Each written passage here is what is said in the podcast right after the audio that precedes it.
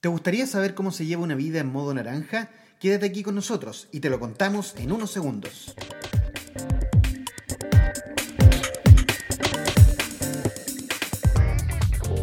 En este podcast descubrirás un modelo de liderazgo personal que te ayudará a encontrar una brújula, tu propósito personal en cinco dimensiones de valor para una vida plena y con sentido en estos tiempos de irrupción.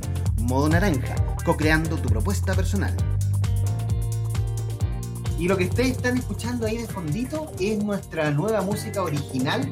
Le vamos a dar las gracias el día de hoy, don Marcelino, a don DJ Bass, DJ Bass en YouTube. Ese es su nombre en YouTube, don Daniel Bascuñal, quien gentilmente nos ha cedido un par de piezas musicales para que puedan ser nuestro telón de fondo, nuestra guía de ruta auditiva para todos los capítulos que se nos vienen en modo naranja. ¿Cómo estás, eh, Marcelino Garay, con esta nueva música ahí de fondo? Muy contento, agradecido de DJ Paz. Don Daniel, muchas gracias por esa generosidad. Y saludarte, querido amigo Eduardo, y a toda nuestra audiencia. Aquí estamos, aquí estamos en un segundo episodio de Modo Naranja.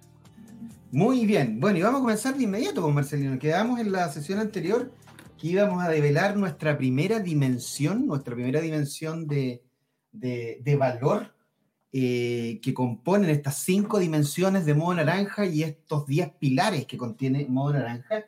Y nuestra dimensión primer, primaria es la dimensión personal o la dimensión del yo, y es una dimensión que es súper em, compleja y tal vez aquí tú me puedas ayudar, como me has ayudado muchas veces en mi vida también, en mi vida profesional y vida personal, porque el valor personal para nosotros reúne dos pilares que son muy eh, relevantes y que es la energía física y la energía emocional. Y para todos eh, los seres humanos y para la audiencia que nos está escuchando en, este momento, eh, deben haber vivido en algún momento justamente momentos complejos donde, donde uno, uno, en lo más íntimo, en, en, lo más, en la fibra más íntima, no está pasando por buenos momentos, por temas eh, externos, por temas contextuales, por temas laborales, y se afecta la dimensión emocional que está dentro de esta dimensión personal, este pilar eh, eh, personal. Y, y, obviamente también este pilar emocional se afecta si además uno no es capaz de tener su dimensión física o su pilar físico en buen estado.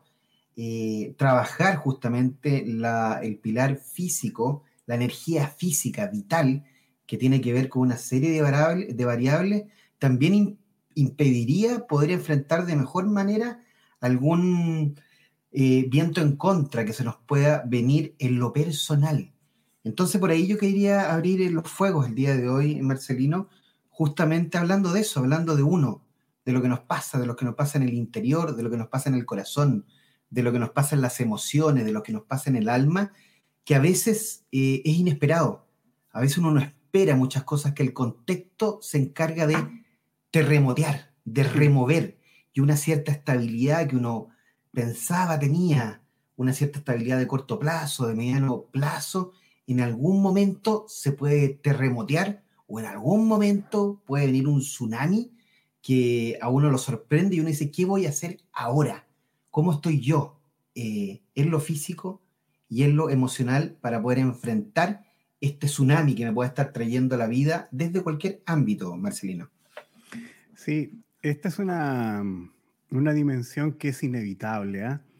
Eh, yo te diría, Eduardo, que a mí me ha pasado y, he llegado a la convicción de que cuando uno no está ordenado, no está ordenada la casa por dentro, es decir, no estamos ordenados nosotros consigo mismos, es más difícil todavía e-, enfrentar los avatares del mundo. Eh, a mí, yo te diría que una de las primeras cosas que, que aprendí, incluso sigo aprendiendo con la pandemia, lo puso muy en, en mi retina, en mi conciencia, este sentido falso de control de la vida. Yo creo que lo que controlamos es muy poco de la vida sí, a lo mejor poder tener un mayor nivel de control de lo que hacemos, de lo que, de lo que vivimos. Pero en realidad, como dice Víctor Frank, lo importante acá no es lo que sucede, porque eso no lo podemos controlar. Eh, lo importante es cómo enfrentamos lo que nos sucede. Y ahí nos lleva nuevamente, como dices tú, Eduardo, a cómo tengo ordenada mi casa. Y esa casa obviamente está expresándose en lo físico y en lo emocional. Y estas dos manifestaciones están interrelacionadas. Si uno anda mal en lo físico, se, se, manifiesta también en lo emocional. Y si uno anda mal en lo emocional, también se afecta lo físico. Somos un sistema integrado y quisimos mostrar esto de un punto de vista más bien operativo, separado, pero somos uno solo. Sí, el tema es interesante, Eduardo, y yo te diría que yendo un poquito a, a, lo que afecta cuando la casa no está ordenada, es que cuando se reciben estos primeros estímulos que nos sacan de contexto, que nos sacan de orden, que nos sacan de rutina, se produce un desconcierto. Este desconcierto es, yo no esperaba esto. Y ese desconcierto, si no se resuelve, o yo no resuelvo cómo actuar con, respecto a ese desconcierto, a ese evento que yo no esperaba, va produciendo estrés. Y ese estrés, si no tampoco se controla, puede ir un poquito más allá, hacia sentirnos ansiosos. Ansiosos en términos de poder resolver ya, ahora, o que este momento pase. Y claramente ahí hay un aspecto emocional bastante importante, que si no se resuelve, fíjate, vamos, vamos creciendo, es como una escalera. Desconcierto es primer, el primer shock. Segundo, este estrés que surge ante algo imprevisto. Y tercero, viene este estado de ansiedad. Si esa ansiedad tampoco es controlada, si tampoco es calmada, viene lo que llama Adam Grant este sentido de languidez, que es hacer, que es actuar, pero no estar 100%, ni físicamente ni emocionalmente. Es como casi un piloto automático y, obviamente esa languidez no es florecer. Uno empieza como a marchitarse dentro de las condiciones que le toca vivir. Y ahí obviamente que si tampoco logramos abordar esto con, con bastante prudencia y, empezar a buscar respuesta en nosotros, se va produciendo lo que Frank, Víctor Frank decía, vacío. Se produce un vacío. Esto tiene que ver con que, en definitiva, aquel dolor que nos produce este evento no esperado se transforma en sufrimiento. Cuando ese dolor no tiene un significado, no tiene un sentido, vamos a sentir sufrimiento. Y el sufrimiento, fíjate, Eduardo, se transforma finalmente en depresión.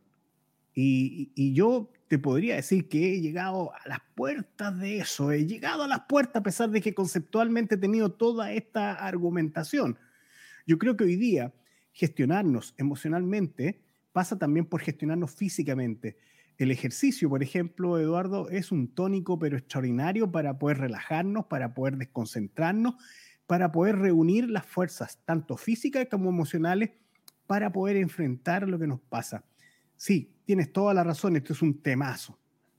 Marcelino, pero siendo más nítidos con el problema, eh, más nítidos aún yo creo que, gran parte de nuestra audiencia está pasando o va a pasar en algún momento por incertidumbre laboral. O sea, de repente pasa algo y en el trabajo en el que estás actualmente, en el trabajo este, este te genera dependencia y se genera incertidumbre, se genera estrés.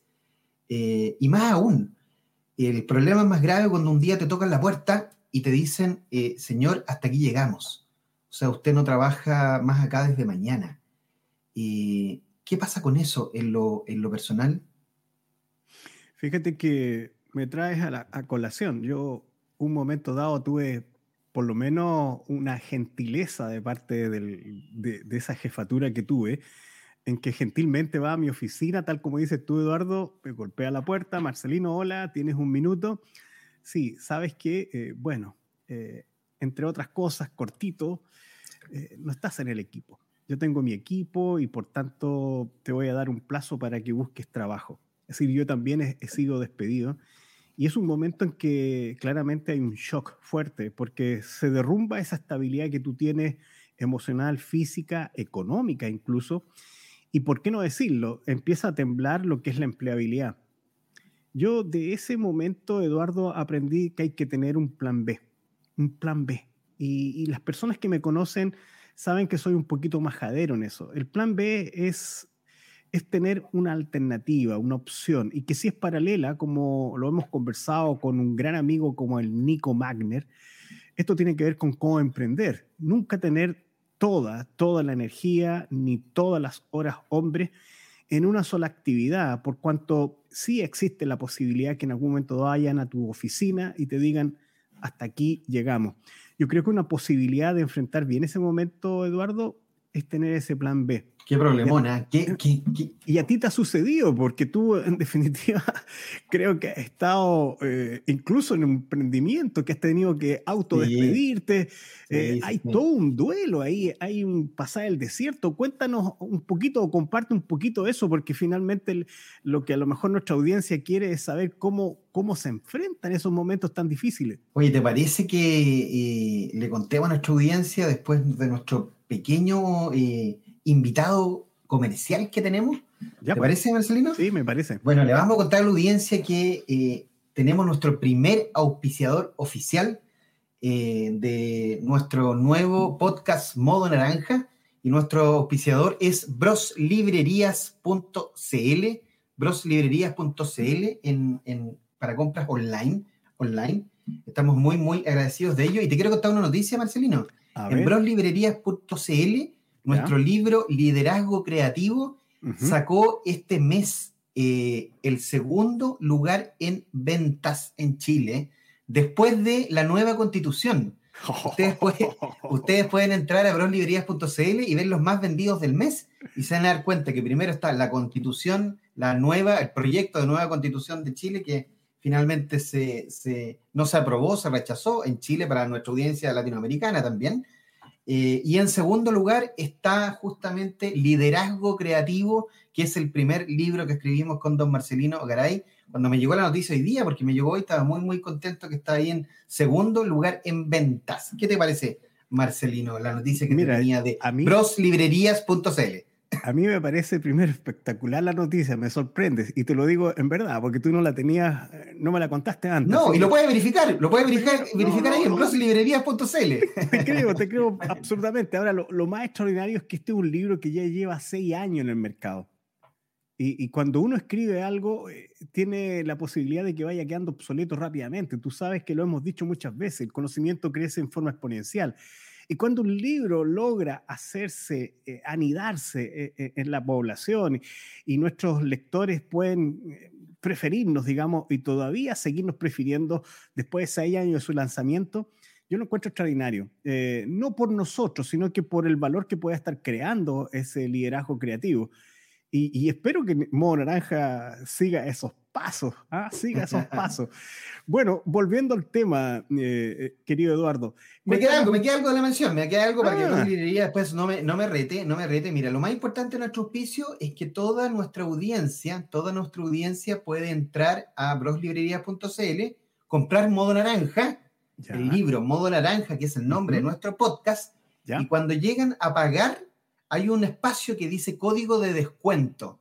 En el código de descuento tienen que escribir modo naranja, todo seguido, así de simple, modo naranja, modo naranja seguido, sin espacio, modo naranja junto. Lo escriben en el código de descuento y van a tener un 10% de descuento de nuestro libro para eh, la distribución online en todo, en todo Chile. Así que ese es el auspicio que tenemos. Este, este y vamos a tener algunas sorpresas, vamos a tener algunos regalitos también en la medida que vaya avanzando nuestro podcast. Así que nuestros infinitos agradecimientos a www.broslibrerías.cl. Marcelino. tenías dos grandes noticiones, es decir, liderazgo creativo sigue dando, dando que hablar, y lo segundo, o dando que leer, mejor dicho, y lo segundo es que Modo Naranja se acerca, se acerca. Si ponemos Modo Naranja en el código de descuento, nos va a llegar un 10% de descuento. Qué bueno. Sigamos entonces con este tema del liderazgo personal, que yo lo encuentro esencial. Yo creo que desde adentro se puede salir al mundo. Somos seres relacionales y, la primera relación que tenemos que cuidar es la relación con nosotros mismos. Cuéntanos un poquito lo que yo te estaba preguntando, eso, Eduardo. Mira, yo, yo quiero partir mi respuesta eh, eligiendo justamente la frase eh, que inicia nuestro capítulo de la dimensión de valor, que es el capítulo número 6 de nuestro libro, Modo Naranja, que está en la página 69, y es una frase de don Steve Jobs, que responde en parte a la pregunta que tú me acabas de hacer, ¿qué pasó contigo en, en lo personal? Y yo me afirmo de hombros de otros para poder entender el futuro, Por eso justamente te lo digo todo el tiempo, Marcelino, eres uno de mis grandes maestros que me acompaña el último tiempo en la vida, porque tiene que ver con eso, con la capacidad de subirse los hombros de otro. Pero déjame leerte lo de Steve Jobs, que lo dice eh, mucho mejor y está justamente en el libro. Don Steve dice lo siguiente, dice, creo que la mayoría de las personas creativas quieren expresar su agradecimiento por ser capaces de aprovechar el trabajo que otros han llevado a cabo antes que ellos. Yo no inventé el lenguaje ni las matemáticas que utilizo. Produzco solo una pequeña parte de mis alimentos y ninguna de mis prendas de ropa está hecha por mí. Todo lo que hago depende de otros miembros de nuestra especie y de los hombros a los que nos subimos. Y muchos de nosotros queremos contribuir con algo para devolverle el favor a nuestra especie y para añadir algo nuevo al flujo de la humanidad. Eh, me encanta la palabra final, humanidad. Finalmente, cuando a mí me despidieron de uno de mis, de, mis trabajos, yo lo único que pensé era hacia dónde quiero ir, hacia dónde me gustaría ir.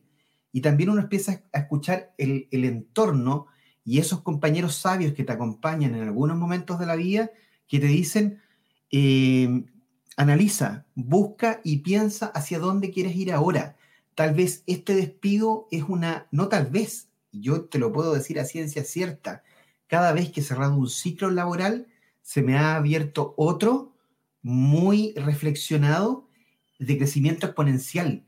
Ese cierre te produce una nueva ventana y una ventana gigante de la que uno tiene que aprovecharse, pero para eso necesitamos dos cosas que quiero que tú nos ayudes con la audiencia.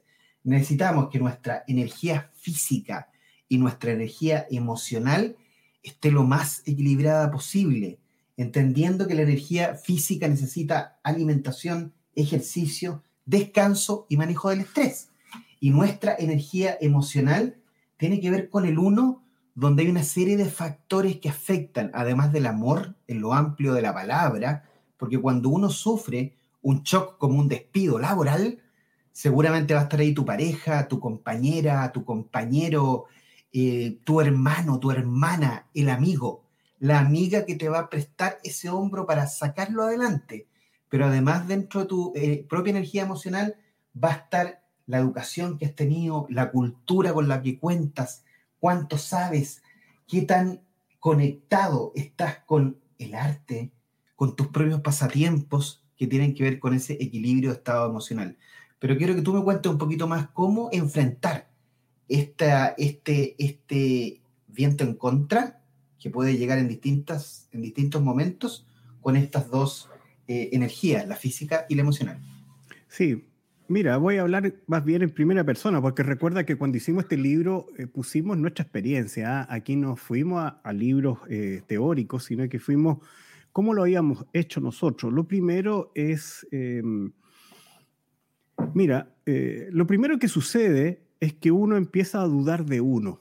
Cuando uno recibe, por ejemplo, lo que tú estás planteando, el despido, uno empieza a dudar de uno. Eh, uno se empieza a autoflagelar. Uno empieza a pensar de que todo, todo dependió de uno. Y, ya sabemos que eso no es así. ¿ah? Entonces, lo primero que yo te podría decir es tratar de, tomar distancia y no, y no erosionar nuestra autoestima. Y, para ello yo tengo una frase, todo esto va a pasar, todo va a pasar, todo pasa, todo en un momento dado es pasado. Este momento amargo eh, va a pasar. Esto no define todo, esto no es la vida definitiva, es decir, es un momento difícil. Yo creo que eso es lo primero que hay que empezar con ese mantra a auto, auto protegerse en términos de autoestima. Lo segundo es eh, tal como dices tú, protegernos en, aquellos que nos aman, porque los que nos aman son personas incondicionales que van a estar con nosotros en, en los momentos buenos y en los momentos malos. Esas personas que nos contienen, yo creo que ahí va la segunda seguridad. La primera, ya hemos dicho, defender nuestra autoestima y quizás eso significa poner la creencia de que todo este momento va a pasar. Y lo segundo es refugiarse en los afectos, refugiarse en aquellos que son los incondicionales. Una vez que uno logra eso, puede iniciar el proceso de duelo. Y lo conversamos hace algún tiempo atrás, Eduardo, esto del proceso de duelo. porque lo que viene es un shock, primero que nada, ante esta noticia, segundo viene una negación, tercero viene esta rabia, este rechazo a, lo que está sucediendo para poder después transitar la resignación y finalmente, como yo he dicho, la resignificación. La resignificación es sacar lecciones, sacar aprendizaje de los peores momentos de la vida. Pero para eso tú tienes que estar controlado emocionalmente. Entonces yo te diría que los dos primeros pasos es defender tu autoestima y la segunda es refugiarte en los que te quieren para iniciar prontamente este proceso de duelo. Una vez que llegas a la resignificación, estás como en una cima de un monte y de ahí puedes mirar, como dices tú, hacia dónde quieres encaminar tus próximos pasos. Yo creo que hay, hay un proceso. ¿Y cómo anda, y cómo, y cómo, y qué respuesta le podría dar a nuestra energía física? Que tiene que ver con la alimentación, Bueno, la energía física es que cuando uno se ¿Cómo lo has hecho tú, Marcelino? ¿Cómo lo has hecho tú? Mira, te, encaro. ¿Cómo lo has hecho tú? ¿Cómo lo he hecho yo? Trato de, desahogarme en términos de, de, salir a pasear, salir a, a, caminar o salir a andar en bicicleta. Eso, eso me ha ayudado mucho. Es decir, eh, a veces es gastar, gastarme, es cansarme es poner eh, mi mente solo en el esfuerzo físico. Yo creo que eso es una de las cosas que, me ha ayudado. Eh, me refugia mucho en eso. Es decir, ahí hay un ánimo de, agotarme, de sentir que todas mis energías están en ese momento, en ese esfuerzo. Es como setearme, es como hackearme, es como tratar de alejarme del estímulo que me está generando en este momento ansiedad o, estrés. Eso es lo que he hecho yo, eh, me he refugiado en eso no como un deportista de alto nivel, compadre, sino que en definitiva, eh, básicamente tratar de desconectarme físicamente. Y fíjate que lo que se produce es que hay un descanso. Cuando yo puedo empezar a dormir bien, porque este, este ejercicio físico me lleva a una buena ducha y me lleva a un dormir extraordinario, yo creo que es parte de la sanación física que hago. Y en el caso tuyo, Eduardo, que también has pasado por esto, eh, podría devolverte. ¿Cómo lo has hecho en lo emocional y cómo lo has hecho en, lo físico? Mira, yo, yo desde muy chico que practico mountain bike, mountain bike, y he tratado de ser muy disciplinado con, con, con, aquello, y, y, después se te vuelve una disciplina, y efectivamente, para los que también hemos estudiado un poquito de neurociencia, eh, todas las hormonas que son producidas por el ejercicio son fundamentales justamente para el equilibrio fisiológico y psicológico también son muy, muy relevantes. Y yo te puedo decir que la bicicleta ha sido mi principal compañera. Es tan importante para mí la bicicleta que está en el living de mi casa. La bicicleta es un ítem que no me lo mueven del el living de la casa. Es un, ítem importante. Y efectivamente cuando, cuando la abandono por distintas razones eh, de salud, personales o qué sé yo, y lo dejo de hacer unas semanas, se me genera esa necesidad como como ese deseo ardiente de que me tengo que volver a subir a la bicicleta porque eso me produce un equilibrio en mi energía eh, justamente em, física. Mm. Y, en, y, en, la alimentación también, también todos los que me conocen saben de que, por ejemplo, yo no como carne roja desde los 18 años. Yo abandoné las carnes rojas por un tema de salud, me hice unos exámenes y no podía comer carne roja y trato de tener una dieta lo más equilibrada posible con muchos eh, vegetales, trato de acostarme cenando vegetales justamente, y efectivamente cuando me, he desequilibrado en la alimentación o me he desequilibrado justamente en el ejercicio físico, no ando tan bien. Y el estrés aumenta, tal cual como tú lo dices. Esto no es ciencia de la NASA, como siempre decimos con Marcelino. Y cuando uno se desequilibra y no come bien y no hace ejercicio y no mantiene el equilibrio solo en esta dimensión, estamos hablando de una de las cinco que aparecen en modo naranja y con lo que partimos este segundo episodio, eh, eh, yo creo que todos están empatizando con nosotros y se tienen que haber dado cuenta que cuando no hay ejercicio, eh, el, cuerpo no opera tan bien y el cerebro, cuando no está bien alimentado, recuerda que el cerebro se lleva más o menos un tercio de todo lo que comemos. Un tercio. O sea, si tú te comes un plátano, un tercio del plátano se va a ir al consumo energético del cerebro. O sea, la alimentación es fundamental para que el cerebro también opere bien. Y el cerebro necesita básicamente tres cosas, grasa, azúcar y agua. Muy importante. Mm. Además, de, además de otras cosas, no hay que privarlo de aquello. Sí, Pero yo, te puedo decir que eso es lo personal.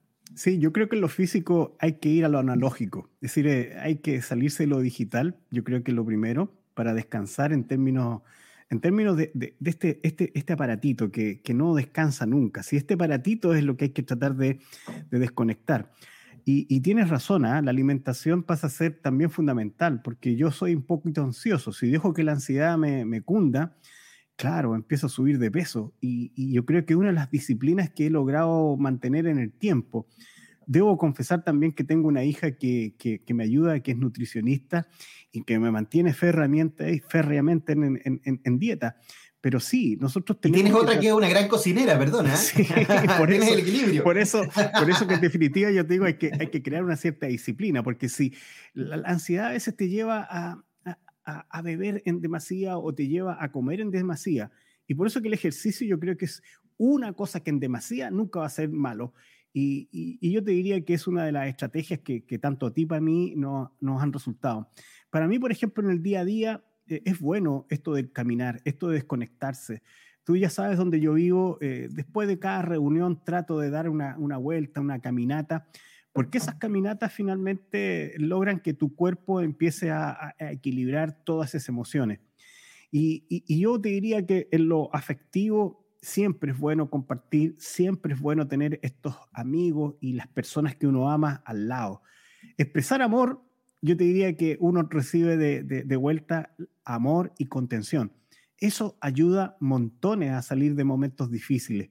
Em, así que yo te diría, eh, eh, lo instrumental, eh, este libro busca que, nosotros busquemos respuestas dentro de nosotros y no fuera. En esta dimensión personal, las respuestas están en que tú te ocupes de tu energía física y tú te ocupes de tus emociones.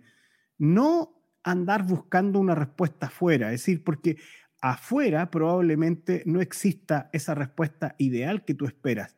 Y por eso que esta dimensión personal la quisimos poner en primer lugar, porque en definitiva significa ocuparse por dentro.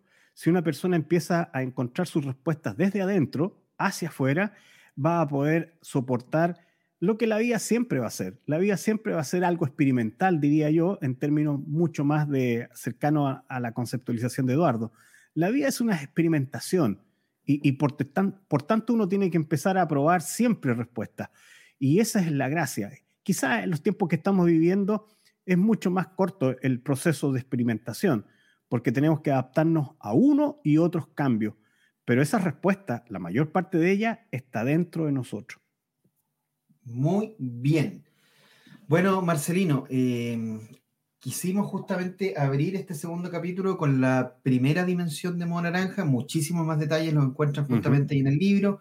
Les recordamos que hay un canvas adentro del libro y un lienzo. Uno compra el libro y abre, abre un pliego y uno puede trabajar sobre ese pliego para eh, ciertas preguntas que nosotros hacemos ahí, para que ustedes se las vayan respondiendo ahí eh, en estas cinco dimensiones. Y el día de hoy quisimos ser más nítidos en la dimensión personal y en el pilar de energía física y eh, emocional. Sí, fíjate que incluso puede ir el, el, auditor puede ir desarrollando las dimensiones a medida que vamos conversando de eso. Es decir, hoy día puedes que tú tomes este pliego y empieces a desarrollar cómo estás en tu energía física, cómo estás en tus eh, energías emocionales.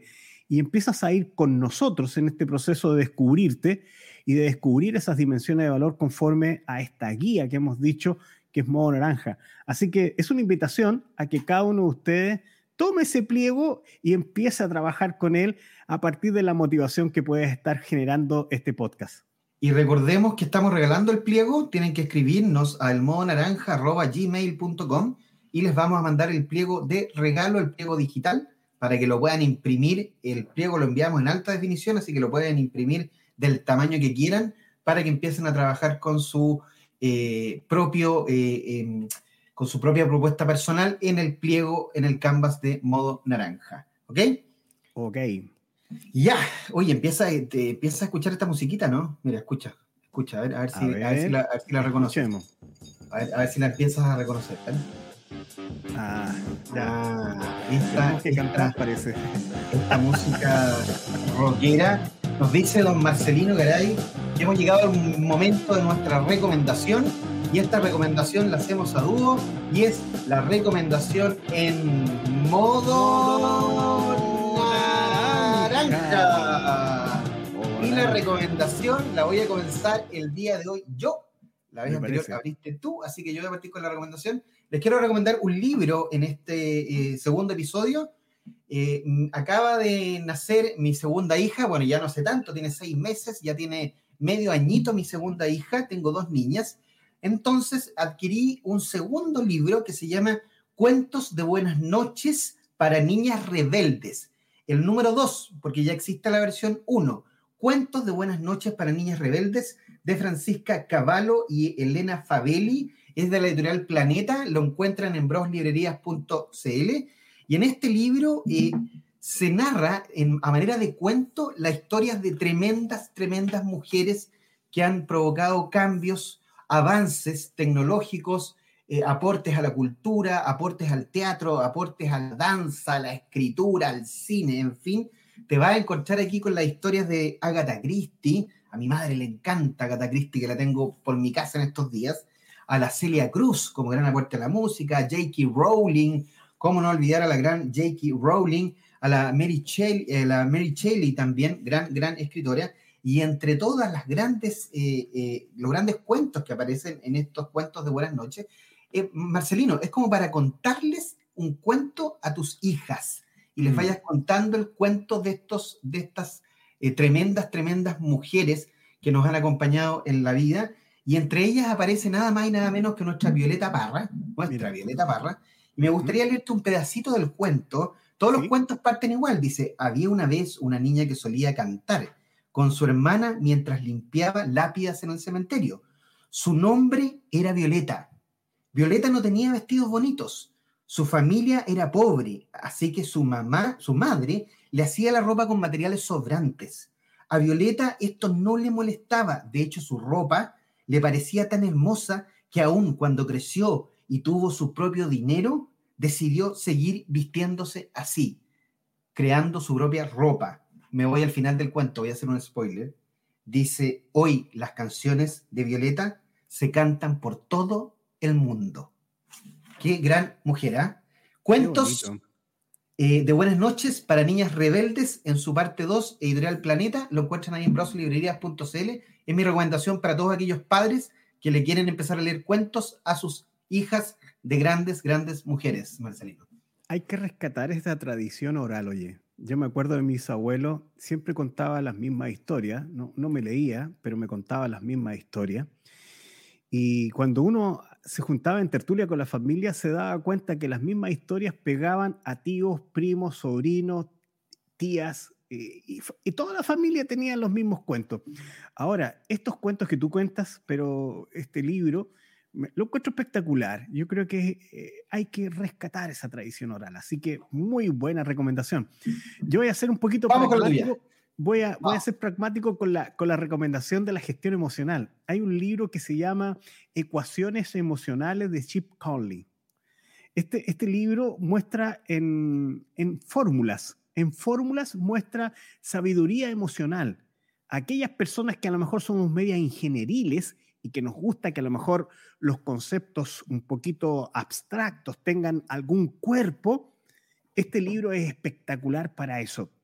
Se llama ecuaciones emocionales y, por ejemplo, voy a dar un solo ejemplo de una emoción. Dice, la desesperación es igual a sufrimientos menos sentido. Es decir, ya algo, algo que les comentaba, cuando el sufrimiento no tiene sentido, se produce esta desesperación. Eh, hay otra fórmula, felicidad es igual a querer lo que tienes más tener lo que quieres. Ah, buena.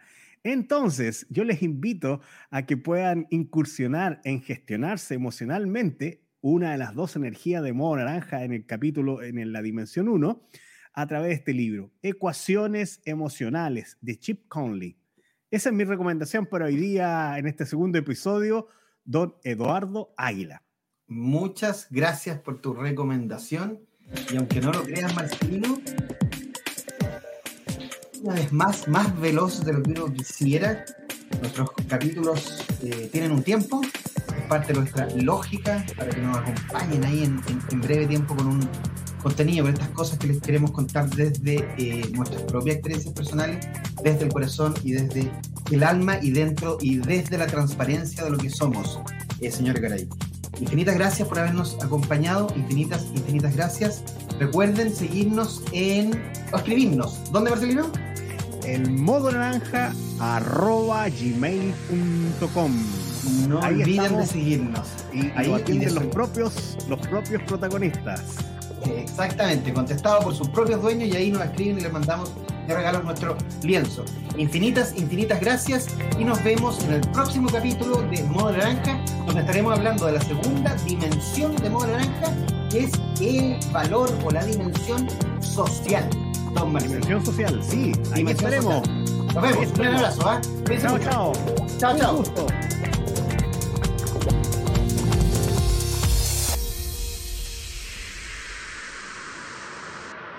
Modo Naranja es un podcast original de Locañas Studio, con las voces de Eduardo Águila de Ramón y Marcelino Garay Madariaga.